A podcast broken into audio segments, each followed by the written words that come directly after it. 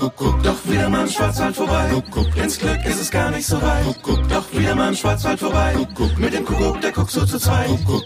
Kuckuck und herzlich willkommen zum Podcast Visit Black Forest. Da bin ich wieder zu neun frischen Ausflugstipps und diesmal fürs erste Oktoberwochenende. Mein Name ist Iris Huber. Brr, ganz schön frisch draußen, oder? Die Frage stellt sich immer öfters, wie komme ich eigentlich in diesen Tagen am besten durch den nasskalten Herbst? In der Ferienregion Schwarzwald ist das zum Glück kein Problem. Wir haben Tipps gegen den Herbstblues zusammengestellt, bei denen Ihnen garantiert warm wird und nicht langweilig. Den perfekten Ort zum Aufwärmen verspricht der Besuch einer Glasbläserei, zum Beispiel in der Dorotheenhütte Wolfach im mittleren Schwarzwald. Dabei können Sie sich selbst beim Glasblasen versuchen oder den Profis bei der Ausübung dieses uralten Handwerks zuschauen.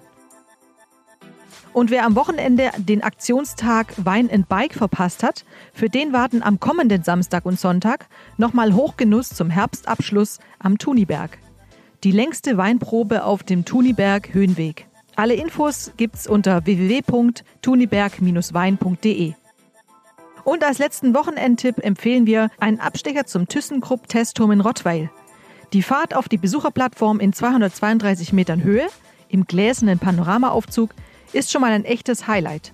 Oben angekommen erwartet sie dann ein einmaliger 360-Grad-Rundumblick auf die Stadt Rottweil und auch die nähere Umgebung.